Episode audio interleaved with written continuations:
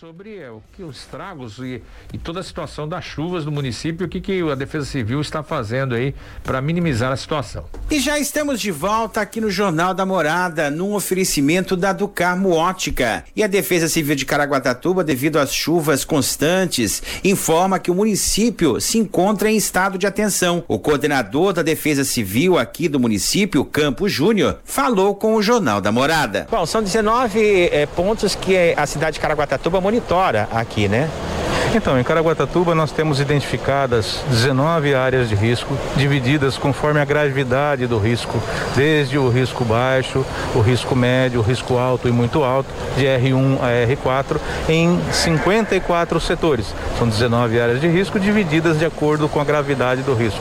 Mais ou menos risco, mais ou menos perigo para as pessoas. Essas áreas elas estão distribuídas é, normalmente próximo da área urbana, onde a cidade encosta na, no contraforte da Serra do Mar, né? nas fraldas da Serra do Mar, na beiradinha da serra. Então, essas ocupações das encostas, elas são de alto risco, de elevado risco, porque é muito frágil a nossa serra. E principalmente em razão das chuvas, com a ação das águas, pode ser apenas a infiltração da água, pode, pode ser a ação do escorregamento, por exemplo, de alguma, algum barro, alguma rocha, alguma árvore. Isso tudo pode colocar colocar em risco e deixa em perigo essas populações que habitam essas áreas de risco. Ô Campos, a gente sabe que um dos pontos que chama bastante atenção da sua equipe fica na região norte e na região sul da cidade.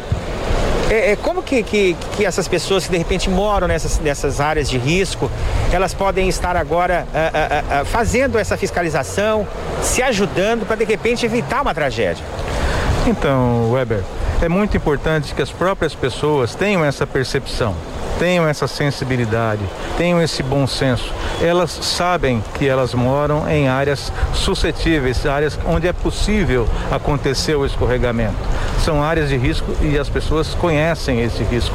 Nós temos passado ao longo desses últimos anos sempre orientando, alertando as pessoas, capacitando, né, conscientizando as pessoas, mas o momento agora é de estar atento àqueles sinais que a própria natureza pode dar. Por exemplo, começa a aparecer Está no ar a edição. Que não tinha, uma rachadura no morro, o muro começa a inclinar, uma parede, por exemplo, que esteja encostada na, na, num barranco que foi cortado para construir a casa, muitas vezes aquela parede começa a ficar úmida, começa a fazer um, um embarrigamento daquela parede, começa a aparecer uma umidade ali.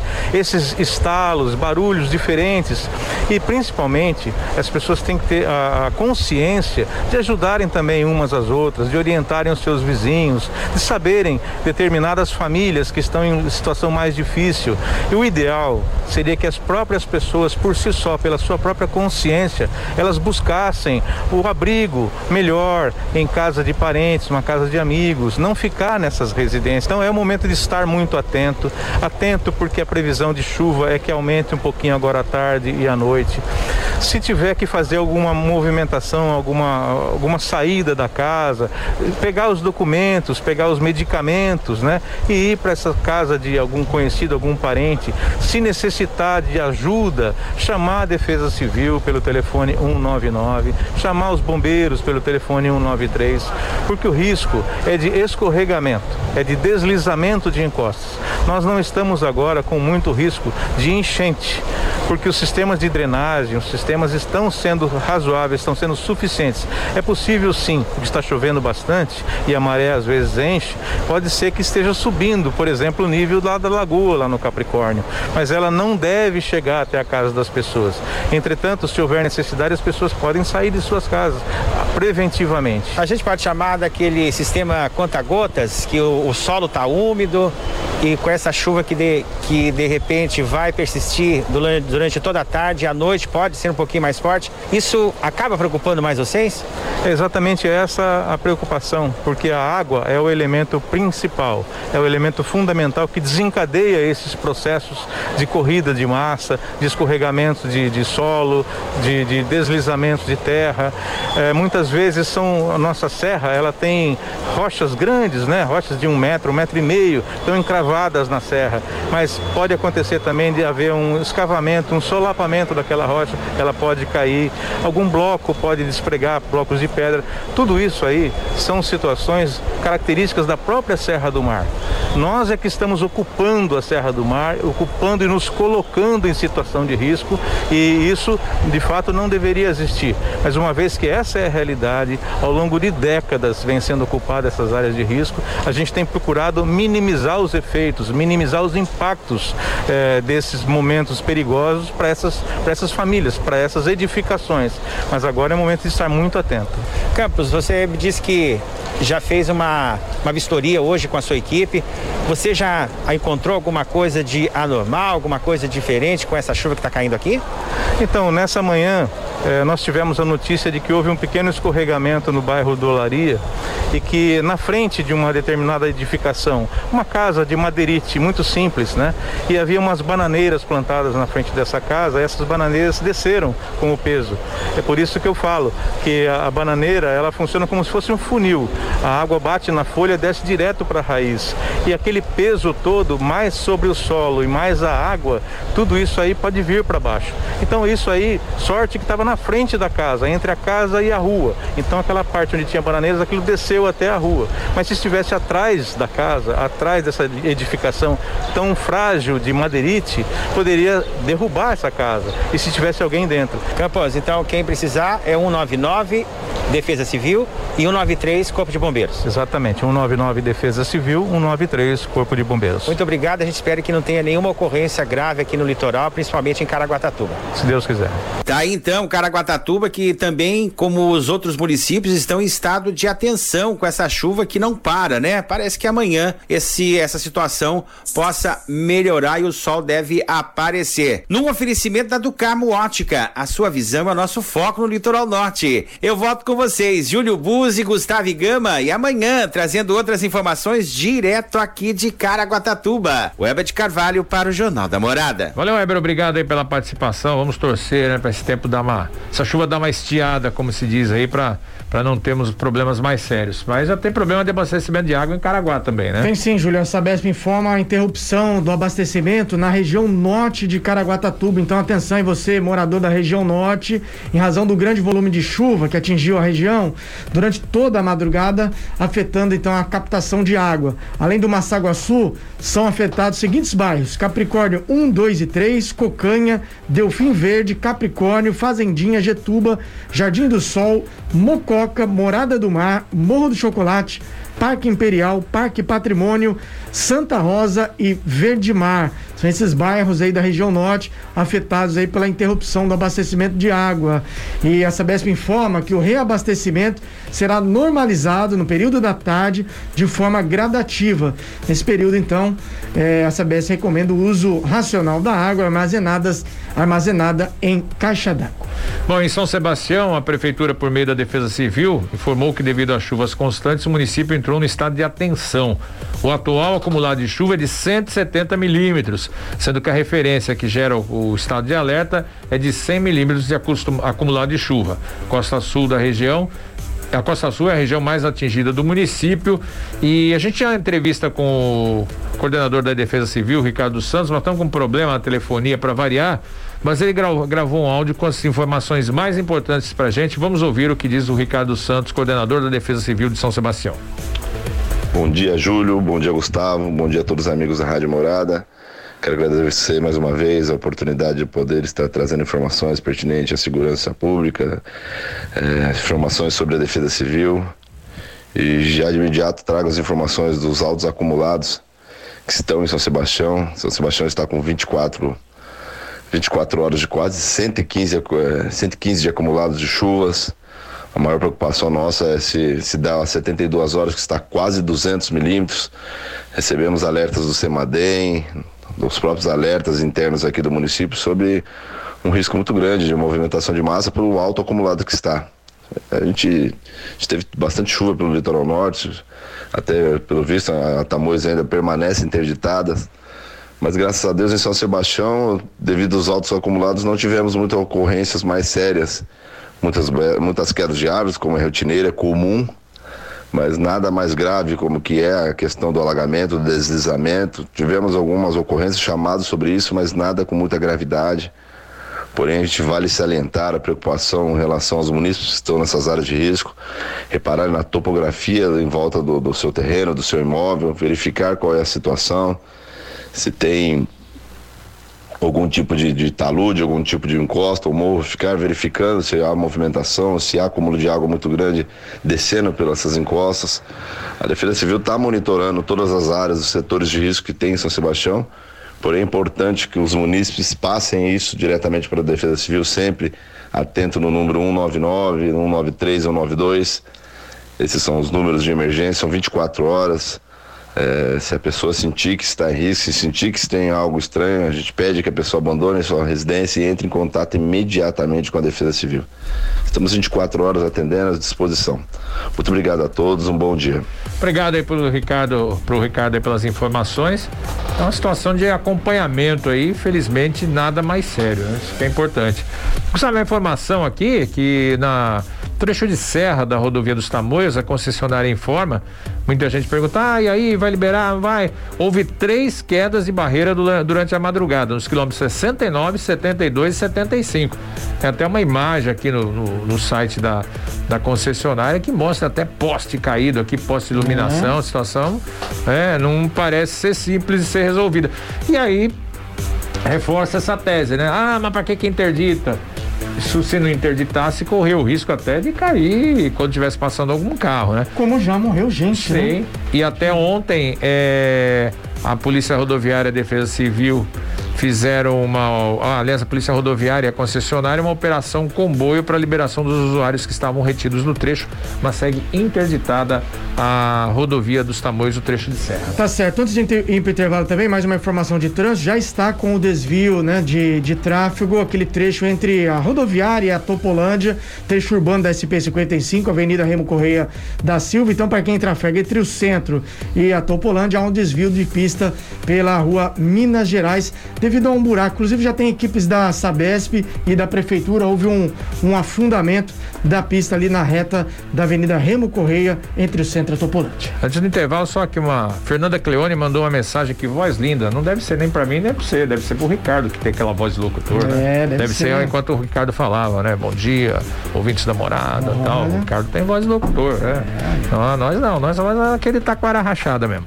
9h39, daqui a pouco estamos de volta com mais notícias aqui no Jornal da Morada da Voz do Povo. Povo, é uma informação importante aqui que a Marinha do Brasil está com inscrições abertas para os cursos de formação de aquaviário pescador profissional nível 2 e também para o especial de segurança de embarcações de passageiro. Passageiros. No litoral norte, as inscrições podem ser feitas na delegacia da Capitania dos Portos em São Sebastião até o dia 29 de outubro. Curso de formação de aquaviários tem por objetivo preparar profissionais para ingressar na Marinha Mercante como aquaviários do terceiro grupo. É, já o curso especial de segurança tem como objetivo qualificar aquaviários para atuar como patrão ou tripulante de embarcações empregadas no transporte de passageiros, seja ela de qual tipo for.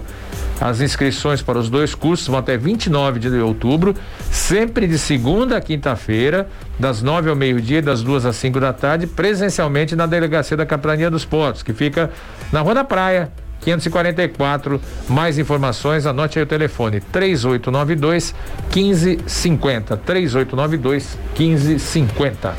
A gente tem falado tanto de retomada de eventos, né? Retomada aí do turismo, né? Cidades da região que tem aí no turismo, né? Sua mola propulsora da economia.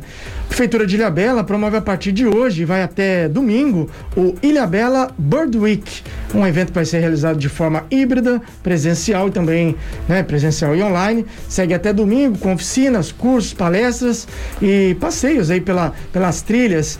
Esse evento que nada mais é que aquele turismo de observação de pássaros, pessoas que fazem fotografias nas trilhas né, da Mata Atlântica aqui para fotografar as espécies de pássaros aqui da nossa região. Essa é uma atividade que ela é consolidada, inclusive em países da América do Norte, na Europa, e vem ganhando cada vez mais adeptos no Brasil, mais uma modalidade de turismo, turismo de observação de aves, um nicho estratégico para o município de Ilhabela e que cabe para toda a nossa região do litoral norte. Abertura oficial do evento hoje às 4 horas da tarde na Fazenda Engenho da Água, que vai ser a sede né, de palestras aí das atividades presenciais. Amanhã, por exemplo, né, quinta-feira, vai ter uma caminhada fotográfica na própria Fazenda Engenho d'Água, né, para para fotografia aí desses pássaros, né? Tem muitos pássaros aqui na, na região que os turistas, especialmente aquele que vem, vem de outros países, ficam né, impressionados aí com as belezas das aves da nossa região. É verdade, além de todas as belezas naturais que o litoral norte tem, tem essa questão de observação, tem observação de pássaros, observação de baleias, é um atrativo turístico a mais. Não é para nós, né? Porque é. isso tem que ficar de boca fechada. É, não nós não podemos ir isso. aí não é pra nós, não. Trilha, não pode isso falar. aí é igual pescar, né? Você não é pra nós, não. Que é. começa a falar que nem o. Não sou caiçara, não sou Ah, eu não consigo ficar quieto. Quando então... eu ia nas pescarias com meu pai, com meu tio Sadal, eu ia mais pra comer do que pra pescar. Eu ia viu? falar isso, pensava na comida. Mas uma das vezes ainda fui com meu tio, Isaac, deixei cair a vara e teve que pescar a vara. Ou seja, melhor não ir. Melhor ficar em casa. Não, ir, não ajuda. Um abraço aqui pro meu tio Sadal. Se não atrapalha, pelo menos não ajuda. Se não ajuda, pelo menos não atrapalha. Vamos ao Fala Ouvinte? O Jornal da Morada. Ouve você. Fala Ouvinte. Uma reclamação aqui da Ana Paula, que ela mandou ainda na madrugada, né? E vocês vão entender por que foi de madrugada, mandou no Facebook da, da morada.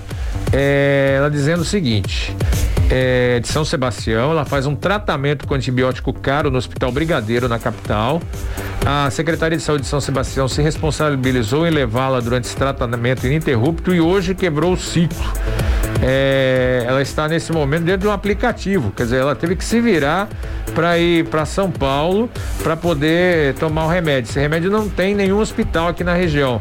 O carro foi confirmado, mas não apareceu. Segundo o vigia da garagem, onde o marido dela esteve pela madrugada, eles não têm controle sobre as vans terceirizadas. Então era um veículo terceirizado e ela manda até aqui uma uma, uma foto, um print da confirmação da, da Prefeitura de São Sebastião, da Secretaria de Saúde, eh, da, confirmando a viagem.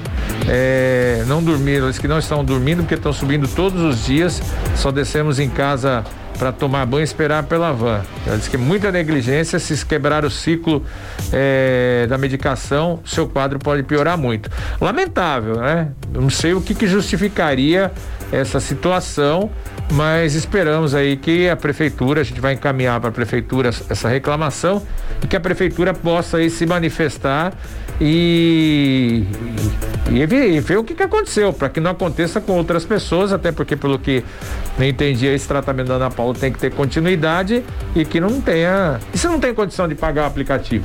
Quer dizer, mas assim, até uma questão aí que ela falou de não piorar, né? Meio de, de, de, de você. Né? sobrevivência, vamos dizer assim, e você não poder ter acesso ao, ao que foi confirmado, né? Que ah, fui pedir, não me deram, não. Confirmou, vai sair tal hora.